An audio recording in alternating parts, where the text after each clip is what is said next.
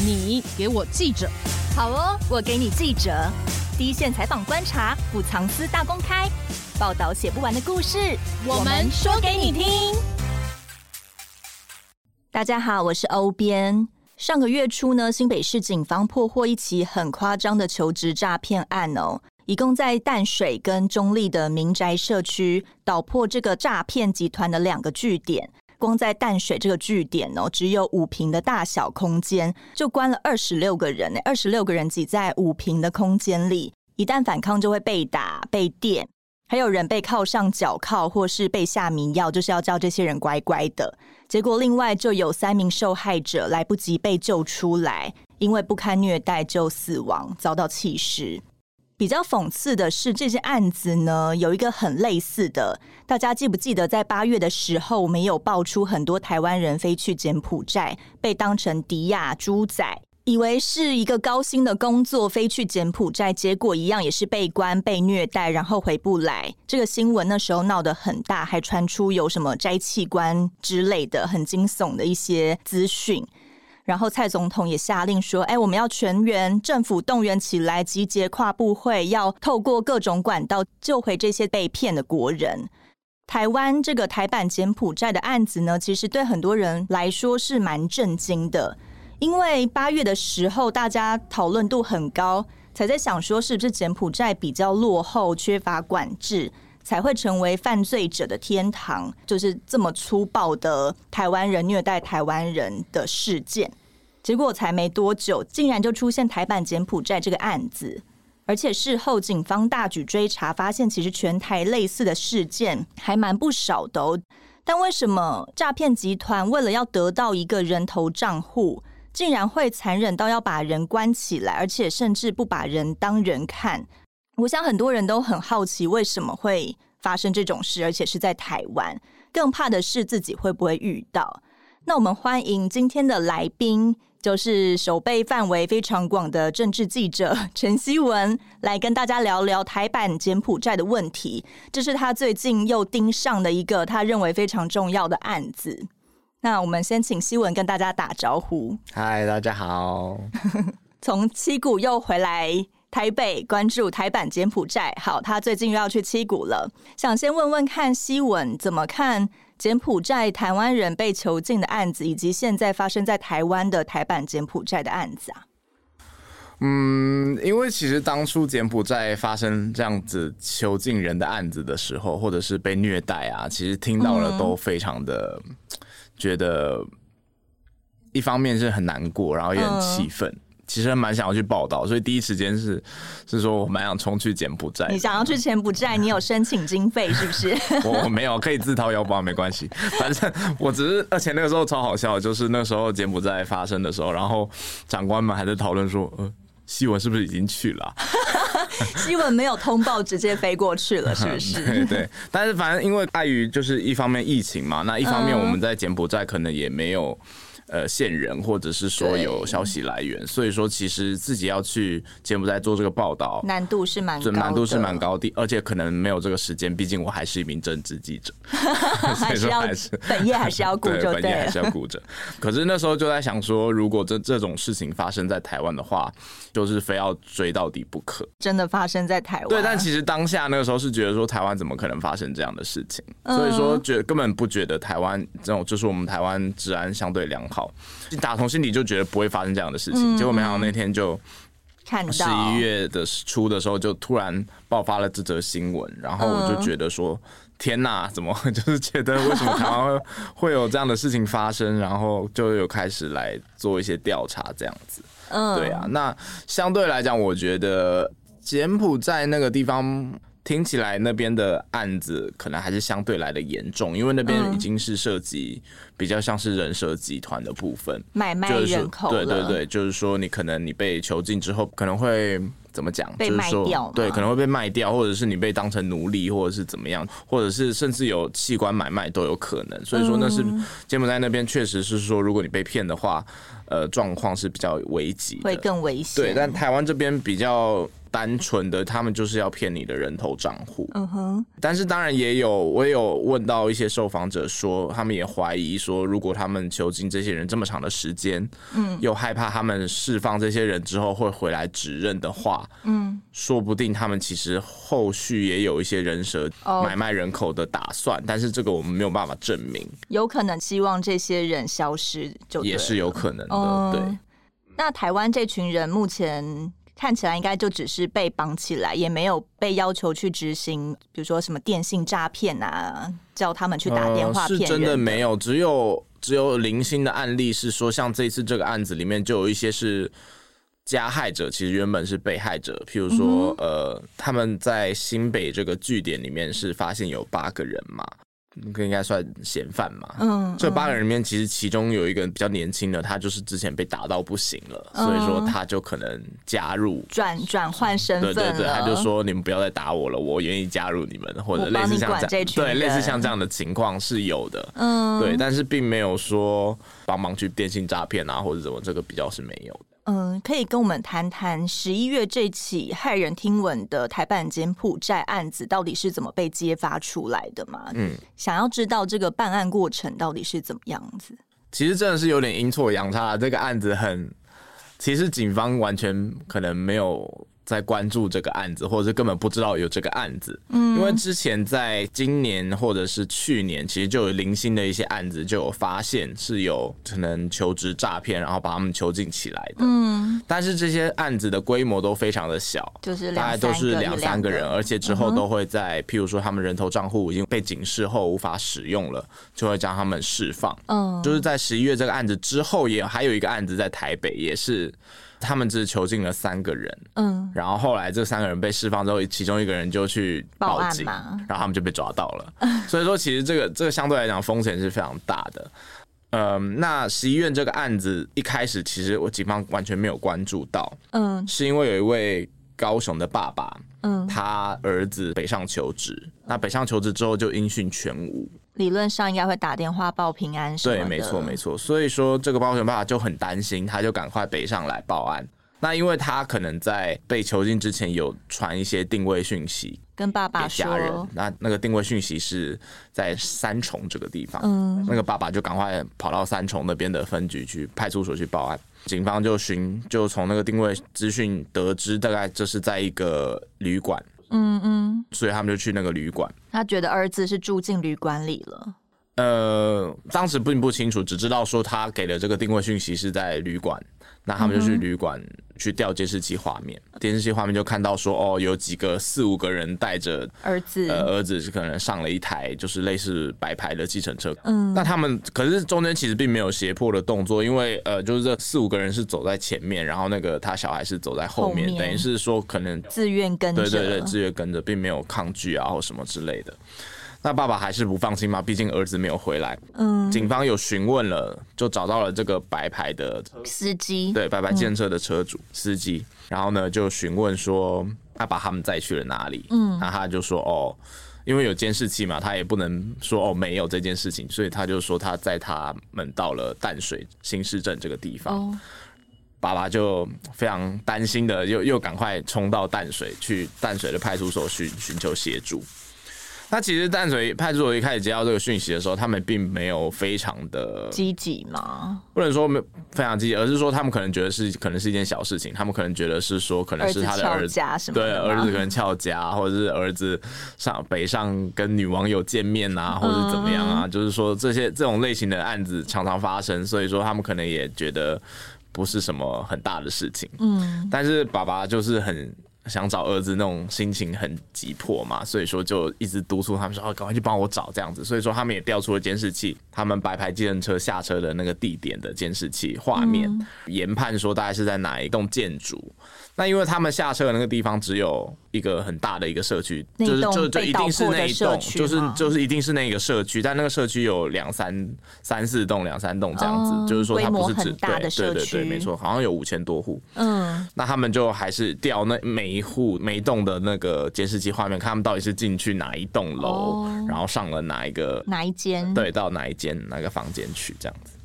那整个过程其实蛮快的，就是警察因为在因为爸爸就是不断的，爸爸想要找儿子，警察就可以做这么多事情吗？对对，就是说如果你今天只是报案啊，然后因为这个其实老实来说就是一般的失失踪案件，嗯，所以说其实可快可慢呐、但我觉得就是说，当有个报案人在很一个推力的时候，就会对对有点紧迫盯人的时候，他我觉得那个整个步调就不太一样。嗯，那总之当然也我我觉得警方也很热心，这是这个能够破案的关键之一。对，好，总之他们找到了这个房间，那一开始就像我讲的，他们可能认为这不是什么大不了的案子，只是可能去敲个门，然后然后才发现，然后就会发现你怎么会跟警察一起来？对对对对对对，就可能觉得可能就是那种小事而已，没想到一敲门之后，门里面就。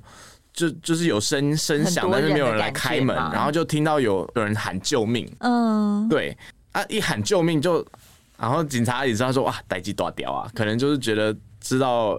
里面就不是那么单纯这样子，所以说就有掏枪就准备要撞门了这样子。那后来可是因为那个门是电子锁，嗯，所以说他们后来还是请那个楼管啊或者是保全人员来开门。然后嫌犯那时候就一直待在里面，对他们就不敢开门嘛。嗯，呃，里面可能正在思考要怎么办的时候，然后他们就破门而入。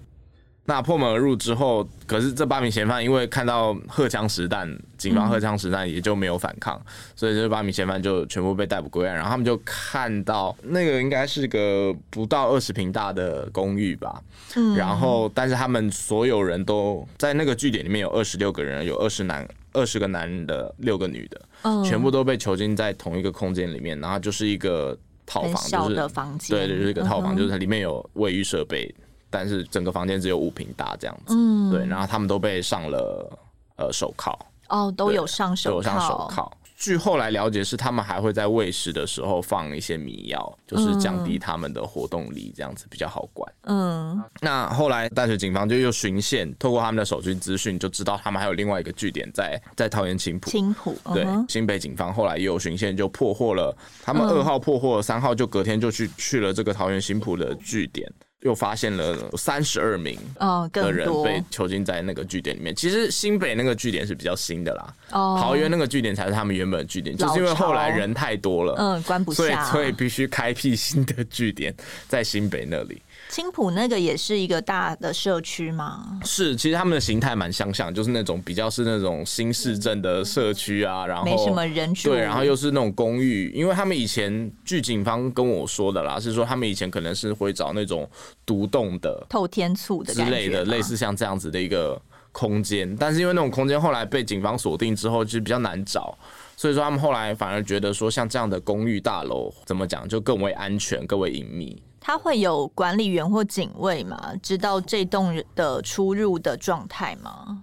会有，但是因为他们主要是说他们基本上都是诈骗的嘛，嗯、所以说他们一开始在被囚禁之前，可能都不会觉得有危险，所以说他们都会很正常的跟他们跟到他们到那个据点，然后才被囚禁起来。对对对，所以说其实楼管也可能也辨识不出来。只会觉得是这个住户的客人而已。对对对对对，所以他有没有出来，其实也不知道。但确实，这些诈骗集团也呃，就是要掩饰说有这么多人住在这里，所以他们其实也都不会叫外卖来。嗯。喂食他们，他们会自己煮，他们自己煮，对，他们不会买便当，煮那种大锅饭，嗯然后就是那种给他们，比如说那种流水席那种碗啊，然后就给他们吃这样子的。所以他们会自己去喂食他们绑起来的那些人。是的，是的，因为还要下药之类的吗？呃，下药我觉得是后来可能才发展出来的技巧吧。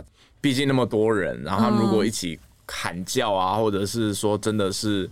要群起反抗的话，其实里面的人也真的没有办法。嗯，就是两个据点都是八个人在管理啦，所以说你看，如果有二三十个人突然要冲出来，八个人其实也挡不住啊。所以说他们就是要降低他们的活动力，这样子。那那二三十个人在被关的期间，有试图要一起反抗，然后冲出来吗？这我倒是没有说非常的清楚，我只知道说后来确实有其他媒体访到。当事人可能这五十几个人的里面的其中一个，总共救出来是五十八人嘛？对，五十八人里面可能有一些人确实有就是匿名接受媒体的访问，嗯，他们是说他们原本是计划可能在警方破案之后的某一某几天，好像就是准备要反抗了，要想办法冲出去了这样子。因为其实他们被关的时间并没有说非常非常的长，大概最长就是大概一个月左右。嗯，可我就觉得如果再关长一点时间，他们就会愿意真的要反抗这样子。因为我觉得他们可能有被承诺说会被释放，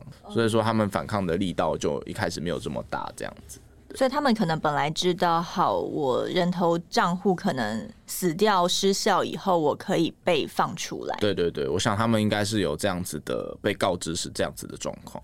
毕竟陆续都会有一些新闻传出来，就是哦，他们可能被电啊、被打，所以有人可能还受不了就跳。对，主要是呃，因为总共被救出来五十八人嘛，但其实。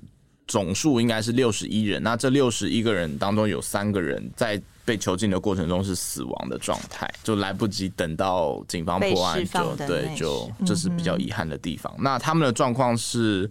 一个是在十月十八号的时候，有一位黄姓男子，他因为可能疑似是毒瘾发作，或者是说真的想要逃出去，就从窗子跳下去，趁不注意的时候，对，就好像是厕所有一个窗子，然后他从窗子跳下去，然后就直接死亡了。嗯，可是听说当时的被囚禁的人是被告知说他没有死，是送医院的，嗯，但其实就是死亡。然后后来他们弃尸在南投日月潭。对，也被找出来了。对，那后来是十月二十七号、二十八号，分别有一位黄姓女子跟一位林姓男子。都是是因病死亡。那黄姓女子是好像是因为她有糖尿病，还有一些其他的连带的疾病，但都一直迟迟没有吃药。嗯，他们好像有告知那些人说她需要吃什么样的药，有请他们去买，但是没有买，不确定状况是怎么样，就是可能还是有买，那或者可能是买错，或者是买的不够完全。黄姓女子后来据说是就是在厕所吐血身亡这样子。那另外一个林姓男子，他好像是心脏有疾病，嗯，受不了，一定有心理上的。压力，然后的造成生理上的影响。两个人是被弃尸在呃桃园。那你本来呃是有想要接触到这些受访者，希望跟他们聊一聊的吗？当然，当然，就是其实我一开始是想找那位高雄爸爸，爸爸很热心的爸爸。对，但是因为其实像这样的犯罪组织，像这次是抓到大概有。二十几个人左右，但这都不还不是全部组织的全部人数，完全不知道这个组织规模多大。对对对，因为他们其实这个整个组织的规模是非常大的，而且后面可能跟帮派有一些连接。后来就找到，譬如说呃，绰号奶茶的茶董啊，一些干部这样子，还有对，还有绰号虾董嘛，对，还有一个绰号虾董的涂姓男子，嗯哼，他们都比较算是中层干部而已。他们其实上面还有更多人，还有老大这样，嫌犯。也都非常的聪明，他们现在都会使用他们俗称叫纸飞机，就是我们大家知道的所谓的 Telegram。那 Telegram 就是对话的时候，他们只要察觉到有什么不对劲，其实他们就会开始开始删除这些资料。那 Telegram 只要一删除，就没有办法恢复。嗯，所以说其实现在警方在抓他们的时候也非常的头痛，头痛，确实非常头痛。就是说啊，他们只要一有什么动静，譬如说他们破坏了一个据点。所有人就会开始删东西，嗯、然后删完之后，你就真的也没有办法去追溯到上面的人是谁，这样子，或是到底有几个据点，其实也不一定真的掌握得到。对，没错。所以说，在想要接触这些当事人，希望能够访问他们的时候，他们就会很担心，说是不是我会被报复，因为这些人都还没有被抓到。嗯，那基于。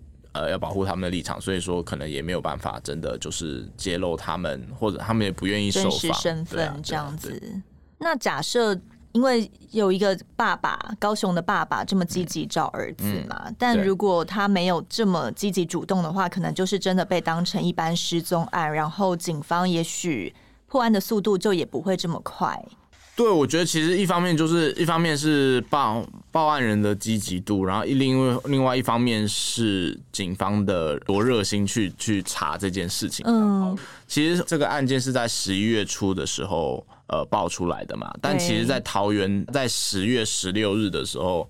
就已经有人向大溪分局的派出所报案嘛？对，就同一批被囚禁的人里面，就是等于是桃园青浦那个据点的哦哦，分别都有家属或是朋友去报案，有人失踪了。对，桃园的我们就叫她 A 小姐。嗯，那 A 小姐她是一位房仲，嗯，她是十月十四日的时候下午两点骑机车出去。应该是要去带客人看房子，之后就再也没有回来了。哦，所以说就他就失踪了，他的亲友就赶快去报案嘛，因为因为他家里有三个小孩。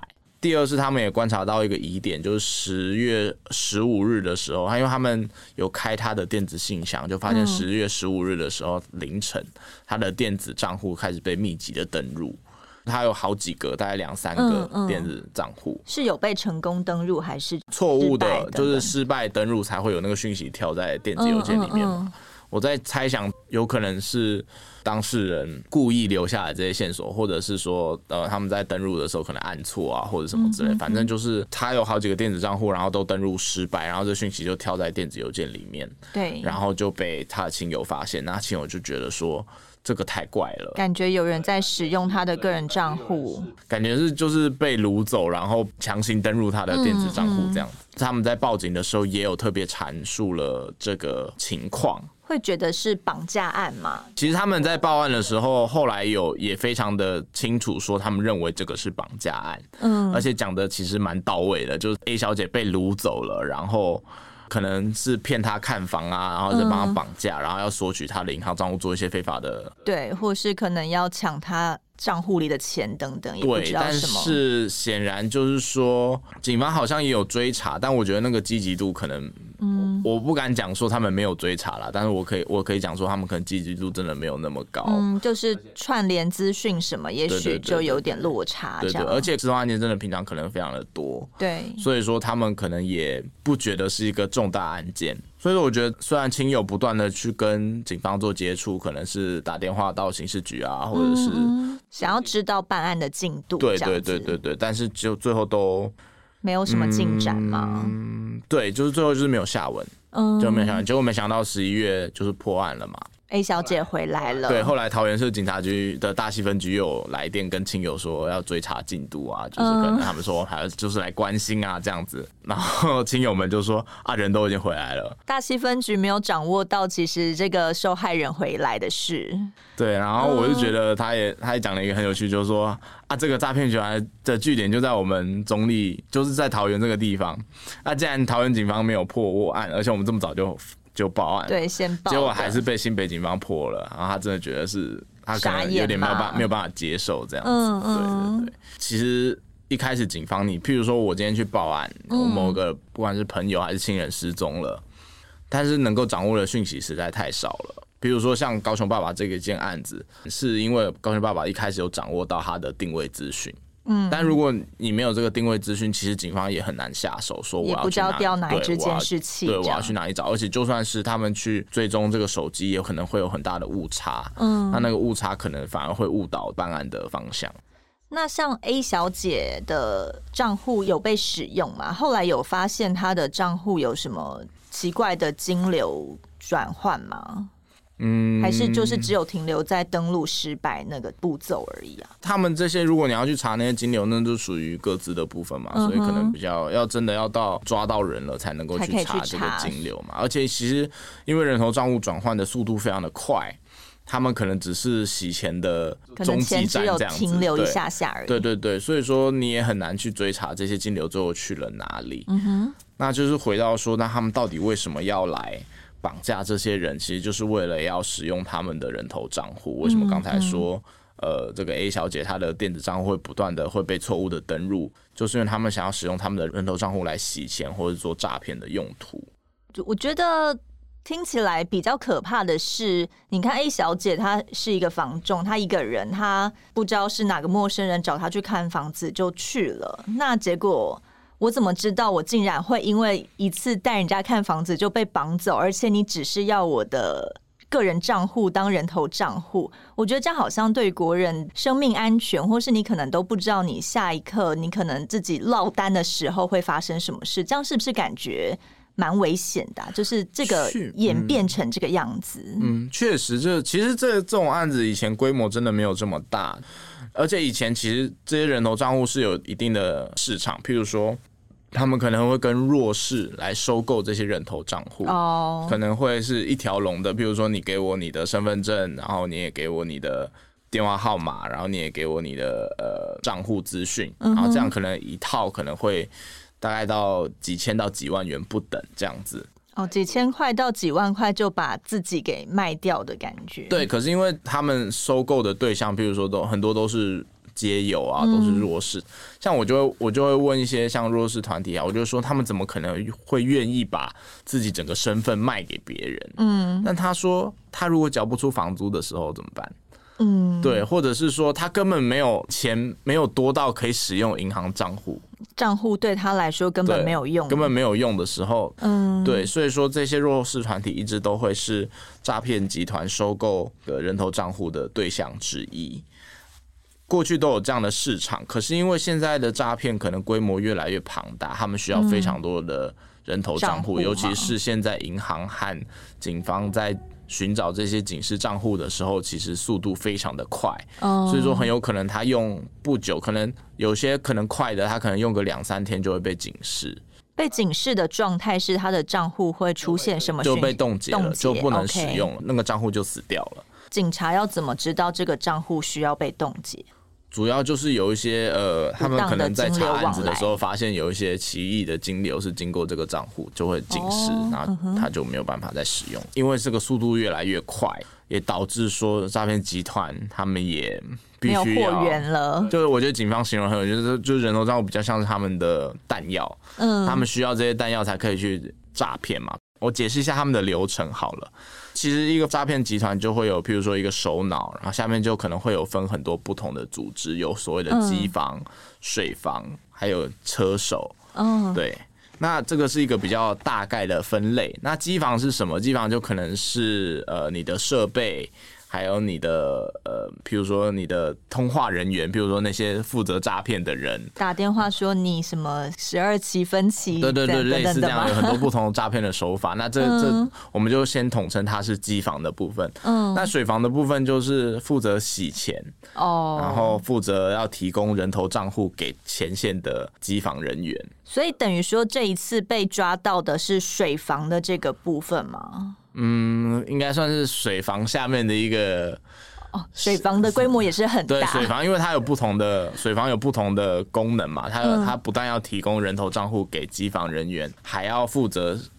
从车手那边拿到钱哦，然后再去洗它，对，或者是说他在用这些人头账户去转款啊，要不断的 要透过一轮又一轮的人头账户去洗钱，然后最后再由车手去接那个钱，然后再可能他要拿那个钱再拿去上缴，类似那样这样子的，或者是汇入地下汇兑的这个市场这样子。其实有很多水房的和机房的规模其实都非常的大。嗯，对对对，那跟这个只是对对对，那可能这只是一个取得人头账户的小组这样子。嗯嗯，然后车手就是一般会去什么 ATM 领钱的那种。对对对对对对对，但这些车手其实很多都跟组织没有什么关系，他们有些也是被骗的去领款的。像我有访问到一个更生少年，他说他就是因为是车手，然后被抓到。嗯，他那个时候是说他是被告知说是有一份工作。只要做一次就可以拿到几千块的钱，这样子。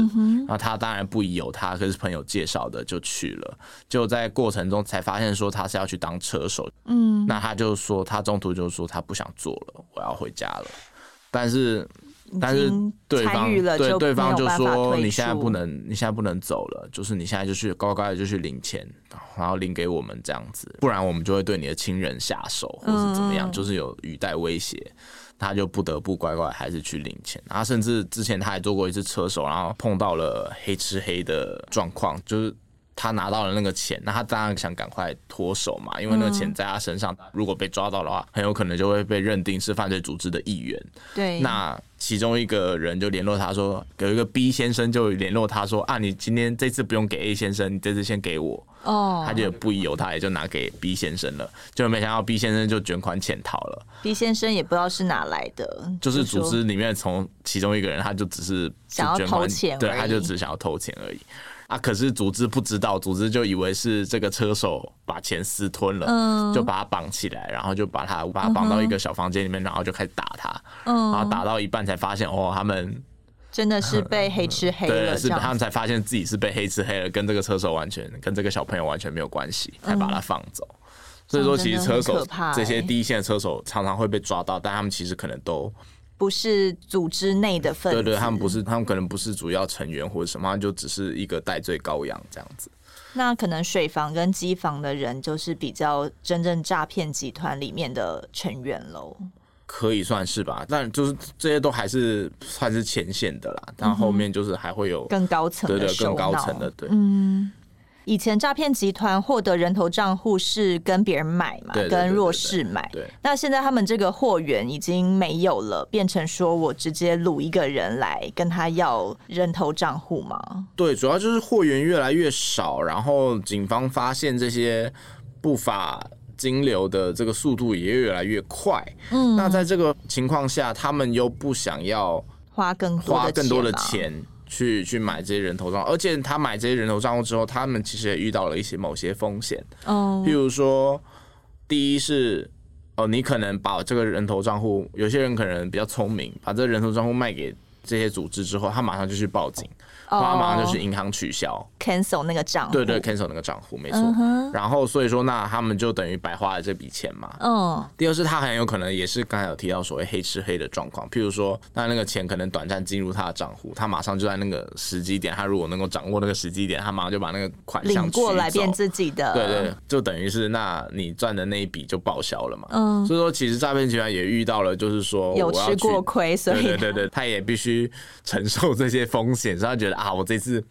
我就不承受了，我就干脆掳人。但其实掳人的代价是更高的，一定的嘛。比如说，他们如果被抓到的话，他们被判的罪会更重，就就不是单纯诈骗的而已了，而是比如说他们有囚禁别人啊，有伤害罪啊，然后他们有就是喂他们吃这个 FM2，就是这种迷药的话，也是要被判罪的。所以说，其实代价是更大。但是因为他们就是没有这些人头账户了，如果没有这些人头账户，他们的整个诈骗的这个流程就没有办法进行，会中断掉。对。所以说，就必须要可能透过非常的手段来取得这些人头账户。那这个犯罪的呃手法大概是什么时候演变出来的？过去有这样子的情形吗？还是说今年突然就兴起了？你是说像这样子囚禁？对对，其实就是这这一两年吧，这一两年两两三年，有，也有两三年了。对，差不多。像我访问的那个警察就说，他根本不知道。会有这么多人被关在里面。他说第一次看到这么多人，一开始听到有救命声的时候，大概就猜想到是类似这样的案子，可是没有想到可能进去只会对，以为是两小猫两三只，没想到是二十几个人的规模，甚至最后发现是五十几个人，甚至还有人死掉这样子的这么严重，有点食髓之味了吧？我可能本来囚禁一点，那发现哎好像也可以，那我再一直增加，一直增加。就越来越多。我我倒是觉得我在猜，他们可能不知道该怎么办，就是说、哦、这么多人该怎么办？这么多人，对，就是说我我囚禁了，取了他们的人头账户，我该拿这群人怎么办？对，接下来该怎么办？我要把释放走吗？可释放走之后，我就要转移地点，嗯，不然就会被指认啊，或者是警方就会循线来破案啊，嗯、这样子。他们的这两间房子，就是一个青浦，一个桃园，嗯，都是自己的房子吗？还是租的？应该是租的哦。所以他们的房东也不知道租给谁，怎么使用这样。嗯，对，这也是蛮有趣的一点啦。就是说，因为我在跟警察讨论的时候，他们也说，譬如说，他们也在有时候会追踪，譬如说锁定特定的装潢商啊，或者是，或者是这些都可能是共犯结构的的一部分这样子。但是你很难去断定，因为他们很多还有可能是合法的，嗯，他们甚至有些是有申请合法的公司行号。你是说，呃，诈骗集团是合法的公司行号？有一些啊，譬如说要看他们处理什么样的业务啊。哦，就像我也有在问啊，就有一些譬如说，他们其实是在做交友诈骗的，或是是在做博弈诈骗的，他们其实是有公司证明的，就是合法掩盖非法。对对对对对对对。所以你也很难去断定说，哦，他们哪一些就一定是手段有点太多元了。对对对。那我如果是那个被当成人头账户的人呢、啊，我就莫名其妙变成人头账户了，我可能会面临什么风险吗？可能就是这一次的受害者，那我的账户就这样被拿去洗钱了，该怎么办啊？嗯，我觉得如果是像这样的特殊的案例，应该是不会有问题啦。警方厘清之后，自然就会解冻你的账户。对，但是之前是有听说有一些像是卖的嗯的人，他们他们就被认为是共犯之一，但他们其实可能只是缺钱，对他们可能只是缺钱，那反而就会被告，然后去要承受那个法律的后果。所以我可能只要是卖掉我的账户，我就会被视为是犯罪分子之一了。哦，对，其实抓到蛮多的，其实是这样子的。其实后后面的那些真正的首脑或者是管理人员，其实被抓到的比较少。哦，至少我们在看到被起诉的，通常都是人头账户。所以等于说，这一批淡水的跟青浦的，他抓到的十六名嫌犯都不是主要的首脑，都只是底下的小弟吗？嗯，比较算是小弟，对对对，像这十六名，这应该都只是现场的管理人员而已。嗯、然后他们有后来还有查出，就是后面有一些什么有一个叫查董嘛，有一个在瞎董，对，还抓了四个人是帮协助弃尸的，我写了一个叫弃尸小组。对，然后后来分工很，还蛮有趣啊，就是他们还有发送薪水的，就譬如说他们可能因为他们都是现金嘛，嗯，就是这些小弟也需要钱嘛，但他们都是现金给啊。然后，然后还有面试官呐、啊，面试官好像是某一个中层干部的女朋友。嗯，就是面试这些诈骗分子进来的人嘛。哦，不是不是，就是他是求职诈骗的时候，他当那个当面试官，反正就是角色扮演的概念。对对对对对对对，就是说他们的分工其实蛮细的。嗯、对，可是他们也就只是中间干部，那到底谁指使他们的，目前也还没掌握到。嗯，对啊。哦，那真的感觉好像很容易就重启炉灶，换一个地方，然后换一群人就继续做一样的事情。嗯，其实很有可能啊。但是我是想，我本来是想说，我也想假扮就是求职者去去。不要了，看看你如果被你被关起来怎么办？哦，不是啊，就是当然要伺机，就是随机应变嘛。但是我那个就是想要掌握他们确实的手法，因为我们像在我们在采访的时候也是有点。隔岸观火的感觉，嗯、就是好像没有办法深入核心嘛。对对对对对，对。那你自己本人有看过这种求职诈骗的讯息吗？什么两三天几千几万，然后什么工作轻松这种？其实我觉得。不会这么严重，就是说他不会这么夸大，因为这么夸大很容易被识破。嗯，大概就是会跟你讲一个比合理薪资再高一点点的价位，比如说五万到七万一个月，然后供包吃包住。重点是他不会跟你讲工作性质到底是做什么。很多这种广告就是没有特别告诉你说到底是要做什么样的工作，然后可能是要你加 line 洽谈。哦，对对对对对，没有。告知工作性质的工作，大家怎么会觉得自己适合？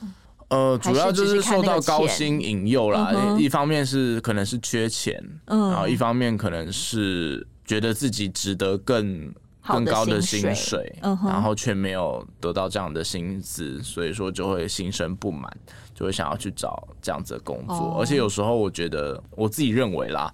在现在社群网络这么这么发达的这个时间，你你去看别人过得很好的时候，你就会觉得说，为什么我不行？嗯，然后你就会觉得或许这样的价格，这样的薪资价格也是合理的，只是我一直没有这个机会去做这样的事情。对，所以我觉得其实很多受骗者可能是带着这样子的心态去求职。就我越我想要获得这么多的薪水，但工作内容我如果做得来的话，嗯、我都会去做这样子。对，而且他们可能也只是想说去试试试试看，嗯，结果没想到就被关起来，没有想过后果会这么严重。对对对对，根据金管会公布的数字啊，因为刚才希文也有说，诈骗集团是越来越泛滥哦。那跟大家讲一个数字，就是今年的第二季。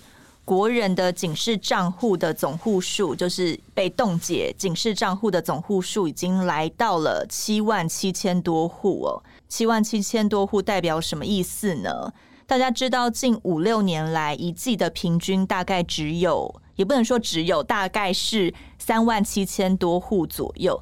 可是今年第二季直接比平均数三万多户多了一倍，今年第二季达到了七万七千多户。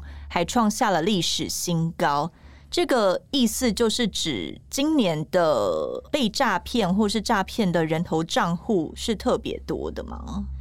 我觉得有两个原因，一个就是真的是诈骗案件有增加的趋势，嗯，也是因为疫情的关系，很多哦，缺钱吗？一方面是缺钱，有些人是他们可能失去了投资标的，不知道该投资哪里，嗯，然后可能会被。被骗，哦就是说可能去投资什么东西。Oh. 其实因为现在最大宗的应该就是投资诈骗，常常就是那种什么社群跟着老师走，然后你的账户就被利用了嘛，类似像这样子的一个诈骗手法。哦，oh. 那另外一个就是警方和银行他们在察觉这些不寻常的金流的那个、嗯、被利用的账户能量越来越越强，马上就抓到。以前可能比较长的时间的话，超过一个礼拜账户才会被警示，但现在可能。两三天很快就会抓到的，所以导致第二季的警示账户可以飙到这么高。对，我觉得，而且整个是国家的政策有在打诈这个部分是有在加强。哦，这样会不会变成国家打诈比较用力，可是诈骗集团成长也是很快速，有点抓不胜抓？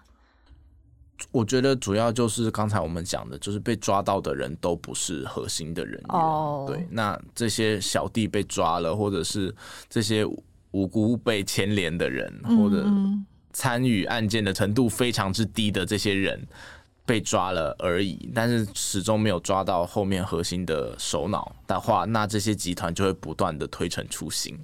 推陈出新真的还蛮可怕的，因为你看他们都已经出新到会把人绑起来，然后直接骗你去哪里，然后你就 失踪了这个样子。对啊，如果之后再演变成。就我觉得很难想象，诶，台湾会变成这个样子。因为是真的蛮难抓，因为像我们在一开始要写这个题目的时候，其实就有在思考说，为什么这么多人失踪却没有被发现？嗯，可是你去参考它上面的这些人的时候，你就会发现这些人来自。全国各地的地方没有一个共通点，对，从北到南，当然很多都是来自中南部啦，因为中南部为了北上来寻寻、嗯、找更好的工作，就可能会集中在中南部。可是因为他们在可能散布在不同的县市，嗯，那你县市失踪一个人，你根本不会知道哦，他就会变成一个单纯的失踪案。嗯哼，目前有什么新兴的？诈骗特殊手法嘛，比较容易受上当。我我我在查资料的时候是发现最现在最大众的就是投资诈骗，那快速成长的是交友诈骗。交友哦，是找找一个正妹图，然后跟你问安，然后跟你说我家里生病的那种嘛。类家里谁生病？类似，对对对对对，交友诈骗。但是我没有 亲亲亲身尝试过，我不知道 到底什么样手法，都没有人要来诈骗我。哎，怎么会？脸书没有人跟你加好？好友跟你问安吗？我我都有哎、欸，哦会啊，我女生我都有被加耶，是 是类似机器人或者什么的，我就不会想要跟他。哦，我遇过一个啦，就是有一次我真的是很有好奇，就就想说跟他 跟他聊跟他聊一下好了，蛮有趣的。然后他就是他就一开始就会表明说他是在酒店工作，然后你不要嫌弃他。我就说嗯不会啊还好。然后他就会开始跟你说什么哦今天好忙哦，然后每天都会跟你问安早安晚安，然后你就觉得哇然后多了一个网络情人还不错。然后但是过了一阵，他大概过了三四天吧，他就开始跟你说我有。紧急的金钱上的需求可能是什么？呃，我今天呃忘记带钱了，嗯、然后是可能一两万，你可不可以先借我？我马上就还你。不是今天忘记带钱，他需要用到一两万。我有点忘记实际情况怎样，但是也有很多就是。我家里谁生病了，急需要医药费，你可不可以借我？其实我也有遇过。对，然后 然后你就想说啊，结束了，你的你的恋情结束了吗？对对，就是说每次到要借钱的时候，哎呀，结束了，好了，说呃不行哦，然后他不是把你封锁，就是可能会大骂你之类的。所以你在那个。深入想要了解的部分，你也就是卡在人家要跟你借钱这里，就没有后续了。因为我钱也很少，我可能要需要跟他借钱。也是啦，我觉得采访还是有个界限啦，你知道，太往里面倒也是蛮危险。而且我听说这些应该说是爱情诈骗的，通常都好像是男生在回。或者是一个人男的在管理很多个账户，然后他会回特定的回，立马清醒后就觉得有心碎的感觉。我没有啊，反正就是在被诈骗的过程中，就享受自己好像是真的在跟某一个很漂亮的女生在 在谈网络感情，而且她很殷勤啊，会就是会跟你说、嗯嗯、早安，今天过得好吗？你忙吗？也是弄个正妹的照 片，对对对，然后直直到他说要钱的时候，想说哦。打醒自己，也是啦。真的，我觉得给人家钱的时候不要这么冲动。那呃，因为现在台版柬埔寨这个状况嘛，再加上一些电信诈骗啊，或是各种诈骗越来越猖獗，这个恶名政府是打算要怎么处理呢？台湾现在都变成台版柬埔寨了。政府有没有正在补破网？其实我觉得警政署有提出几个蛮不错的的方案啦。现在就是说，像刚才我们提到说，这样的案件失踪案可能会被一个人失踪，可能只会被认定是单纯的失踪案。但现在警政署有说，如果说你有提供说他的账户被警示了，或是怎么样，他就会立刻被升级为刑案来处理。所以以前不是刑案，以前就只是要算算什么，就是一个失踪案啊，就是失踪协寻。嗯哼。但是现在会以刑案来处理，如果他的账户被警示的话，已经被警示。那这一次的五十几个被释放出来的人，他们的账户都已经被警示了吗？嗯，好像还有些还没有，嗯哼，就很多还在用，有的还在使用。然后还有一个是他们正在串联跟所有银行来做合作，如果你。你这个人失踪了，然后你的账户又被警示的话，就会马上通报。哦，oh, 对，但是因为银行必须，但是这个好像还是正在进行式当中，就是他们还在整合。因为每个银行，不管是公股银行还是呃民间的银行，他们在平台上都有一些系统上的不同嘛，就是相容性不太一样。Uh huh. 但我觉得这是一个非常好的方案，就是说。呃，你如果人已经失踪，然后你的账户会被警示，就就代表你很有可能现在是深陷危险，或者是、嗯、被利用，对，会对会被被囚禁的状态。这个是很好的解决方案之一，或者是呃去拯救这些人的的方法之一。但是因为这些银行的整合需要时间，所以说这可能好像还是现在进行式当中。那最后啊，有没有建议民众怎么自保？就是面对可能随时被诈骗，或是嗯，啊，我觉得那种像 A 小姐随机就被掳走的，好像很难避免、欸。我觉得那个 A 小姐的案例实在是太可怕了。但是我觉得一般民众在自保的部分，就是说，当你去求职的时候，嗯，最好是第一是可以先告知朋友你要去哪里，嗯哼，然后或者是。跟朋友一起去啊？那如果找朋友一起被绑走了怎么办？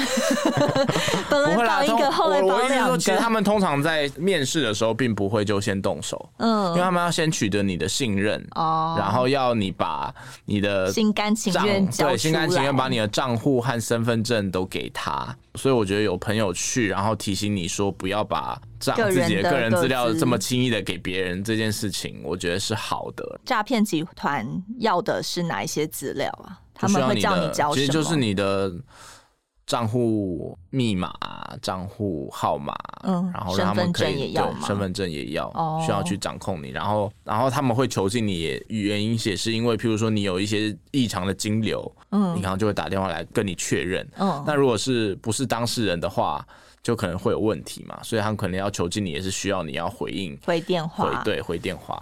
哦，那但你如果在回银行。呃，人的电话的时候，他们就会在旁边监控你讲什么吗？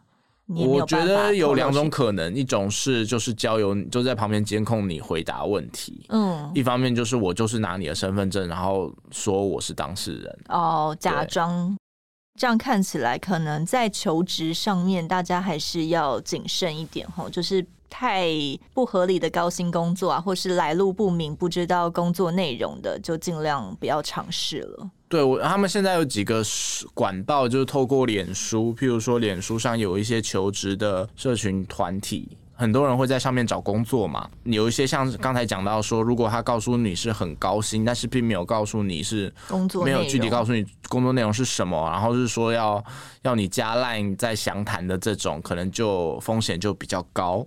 第二是他们也会透过网红，就是有一些网红，他们会给钱给网红，比如说你可以登这个讯息在你的动态资讯里面，嗯，然后因为动态资讯里面不是永久的嘛，可能只是今天而已，啊，有出现了，对，那他的粉丝看到了，就可能会因为网红的关系而去相信这是一个真实呃真实存在的，对，然后所以说就会去求职。网红自己不知道自己登的这个讯息可能是会害人的吗？我认为大部分的时候是知道的哦。Oh, 对，但就因为要赚钱，所以就还是对，可能他们就觉得反正事不关己，我只是要赚这一笔钱就无所谓。Oh. 对，而且其实很多网红，像我讲的是不是那种我们一般在网络上看到的网红？我们讲的是那种比较 local 一点的网红。哦，oh, 好的，对他们可能就。自己也可能也参与在其中，可能有些在做博弈的，或者是有些是自己可能真的也是一份子之一。对对对对对对对。当然，我们不能以偏概全啦。我的意思只是说，要小心大家看到这些资讯的时候，就算真的最后去求职了，也不要轻易的把自己的个资给对方。那因为那才是他们的首要目标嘛。那如果你给他，你就很难脱身，这样子。可能在走到他在跟你要各自的这一步的时候，你就应该要想办法退场嘛，就是离开了，不要再跟他们周旋了。对，他不会直接找你去，一见面就说我要跟你要。对，他不会直接带你去他们囚禁你的那个地方，一定会约在像高雄爸爸那个案子，就是旅馆哦，旅馆，大部分会在旅馆见面。但我觉得一般面试好了，感觉一般都是会在比较公开，或是嗯什么咖啡厅啊，或是餐厅等等的场合。去旅馆也是比较不寻常的吼。对，没错。听到是旅馆，我觉得就就可以持保留态度，也不用再聊了。这样对对对对对，我觉得真的是像我刚才讲到说，我自己在 LINE 上面就会遇到像这样的。其实有一次我，我我母亲也被诈骗，嗯，然后还还打电话来问我。我觉得他们。因为就有一天，我妈就就突然打电话来问我说：“跟我说，你是不是你自己做了什么事情？为什么警察局打来？”然后讲完就挂。警察局，对，他没有让你回答。对，然后我也我说：“哦，没有事啊。”他说：“啊，是吗？”然后就挂了。然后，然后 anyway，反正后来就他就发现自己是被诈骗，而且我觉得他们就是会锁定某些特定年，这这，我觉得这种公家机关的会锁定特定年纪的，比如说长辈，他们比较嗯害怕，又不不太查证能力比较低一点。那他们就很容易受到这种诈骗。他自称是某个，譬如说可能户政事务所或者什么之类打给你，然后他就说，呃，你被怎么样怎么样怎么样了？我现在直接转给警察局给你听。嗯、但怎么听到这种、哦、听对啊？听到什么直接转给什么警察局的？这个这个也需要就可以注意，就是什么，嗯，根本不可能有公家机关可以直接转什么警察局，对对对对，嗯，随时有疑虑就打反诈骗专线这样子，因为。呃，大家知道全台去年被诈骗的民众总体损失是多少吗？是五十亿元哦，超过五十亿元了，一年就被骗掉五十六亿。全台大家一起就这样损失，把钱给诈骗集团，应该是非常不爽的吧？对，所以还是真的要小心一点。那我们今天很谢谢希文跟我们分享这个案子的始末，谢谢希文，谢谢大家，拜拜。更多精彩的报道，请搜寻 VIP 大 U 点 com 联合报数位版，邀请您订阅支持。